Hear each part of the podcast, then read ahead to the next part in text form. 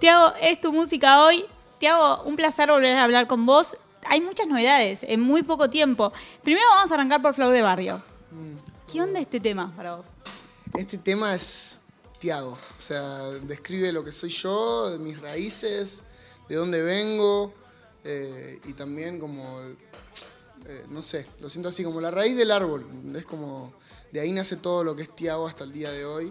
Y nada, es muy real, representa mucho porque imagínate, actúa mi mamá, mis amigos de, de toda la vida, se filmó en el lugar donde yo empecé a rapear, donde hice mi cumpleaños de Daddy Yankee a los 7 años, tipo, lugar histórico en mi barrio, video histórico, para mí es eso. ¿Cómo fue? ¿Cómo fue ese día? Meteme un poco en, en el backstage. ¿Cómo fue ese día de rodaje? Y mi barrio es muy tranquilo, ¿viste? No pasa nada nunca, ¿entendés? Eh, y nada, llegué ahí a la casa de mi tía y de repente un barrio súper tranquilo, habían 20 coches en la puerta, así lleno de cosas, un camión con vallas, con... ¿qué está pasando acá? Eh, nada, fue una jornada re larga, también estuvimos todo el día.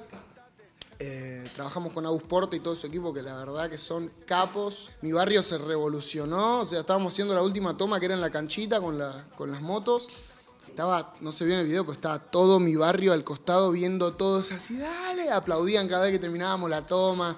Parecía que había ido, no sé, Messi al barrio. ¿Qué te pasa a vos cuando ves todo lo que está pasando alrededor? Cuando ves que, por ejemplo, todo el barrio sale a verte grabar un tema, un video de una canción tuya. Verdad que no entiendo nada, o sea, no, no sé cómo reaccionar porque es algo muy nuevo para mí, ¿entendés? O sea, vos imaginate que todo lo que me pasó me pasó en pandemia, entonces yo nunca pude materializar todo lo que está pasando, nunca pude dar un show con gente ahí que sepa cantar, no sé, que se sepa mis temas. Eh, lo más cercano que puedo ir es salir a la calle y que me pidan una foto, ¿entendés? Eh, eso es lo más cercano que tengo de materializar todo lo que está pasando a través de las redes sociales. Y ese día fue como, ¡pum! Mirá, guacho, lo que está pasando, ¿entendés? O sea, la misma gente, la mamá de mis amigos, mis amigos de la infancia, de que soy chiquito, chiquito.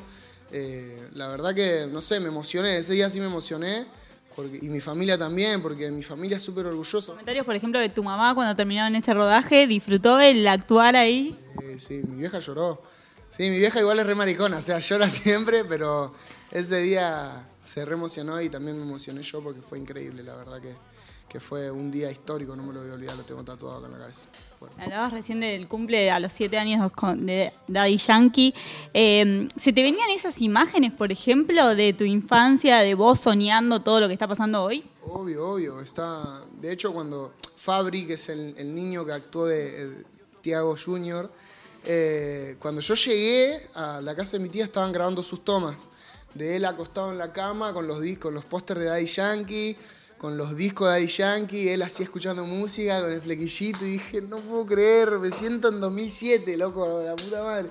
Volví en el tiempo y como que, no sé, fue muy flashero. No nos vea, bla bla bla bla, guacho rescatate, eso no son Me decías esto de que te agarró en época de pandemia toda la, la gran explosión, que no tuviste todavía tiempo de materializarlo en vivo, de estar con la gente ahí en un escenario. ¿Cuántas ganas hay? No te puedo explicar, yo muero por tocar en vivo, la verdad que, que es algo que yo no pude disfrutar, que también igual veo, yo soy una persona que siempre ve el lado positivo de lo malo y veo el lado positivo como de que es, es momento de aprovechar y evolucionar en cuanto a, a- a lo que es en vivo para salir a dar un show increíble.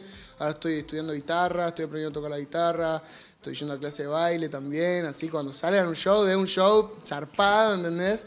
Y, y que la gente flashe con eso. O sea, estoy como planeando todo a futuro y aprovechando también que estamos en pandemia y que no hay shows para cuando salga a romper todo. Y estás rompiendo todo con la música que está saliendo. Se viene un remix imperdible, ¿o no? Se viene creo que el remix mm, más histórico de Argentina. Fuerte. O sea, Me gusta el titular. Porque va a unir realmente al, al- al- al trap o al género urbano de acá. Ahora, ¿te sentís un poco el mimado dentro de la escena? ¿Sos un poco el elegido? ¿O todo el mundo habla bien de vos? Digo, todos te quieren. ¿Te sentís así? ¿Eso lo, lo vas, lo vas sintiendo vos? Pasa ¿El que, respeto y la admiración y el cariño? sí, no sé, la verdad que, o sea, yo, yo soy una persona que admira mucho a la gente y yo no tengo problema en si te admiro, voy, te doy la mano y te digo, sos increíble, ¿entendés?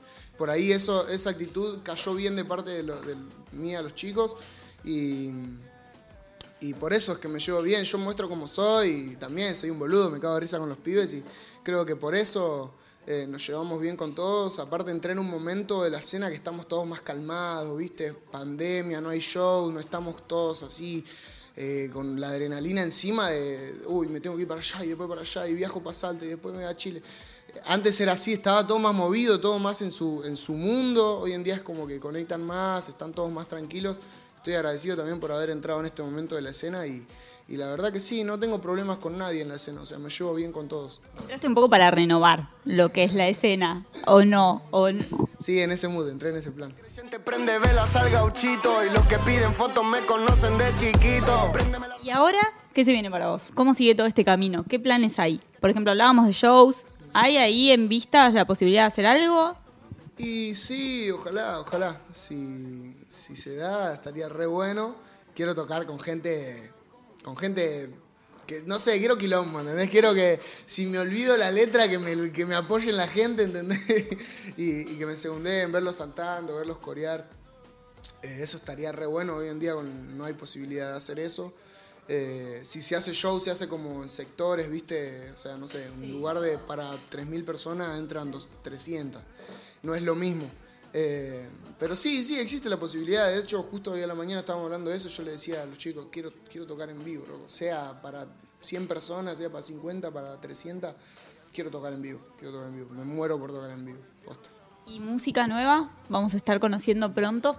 Sí, sí, sí. Después, además de mí, van a tener un tema que es muy fuerte también, es muy, muy personal. Creo que va a ser el último tema, va, va a ser el que cierre la etapa esa de de lo personal, ¿viste? De contar tu historia. De contar mi historia. Va a ser el, último tema de esos, por lo menos hasta ahora, así lo pienso. Eh, nada, es un tema muy fuerte, que pega también y, y que al igual que me pasó con Sola, antes de sacarlo ya me parece una decisión difícil sacarlo, ¿viste? Con Sola me pasaba lo mismo, era una decisión difícil, pero a la vez es un descargo, así que se viene ese temita y nada, y después estamos preparando el disco que viene una seguidilla de, temas, de películas, todo va a estar buenísimo. Películas. Sí, tengo la idea de que sea toda una película. No salir con una tapa así y ya está. Quiero que sea toda una película, que todo tenga conexión con todo. Un flash. Sí, va a estar muy bueno. Y, recién cuando me hablabas del próximo tema que se viene tan personal, que, que, cierra como una etapa para vos, ¿por qué te cuesta sacarlo? ¿Por qué me, tiene que ver con la exposición, con esto de que sea justamente gran parte de tu vida? Claro, claro, va, por ese lado. Va por, exponer, por sacar a la luz un montón de cosas que a mí me hacen mal a día de hoy.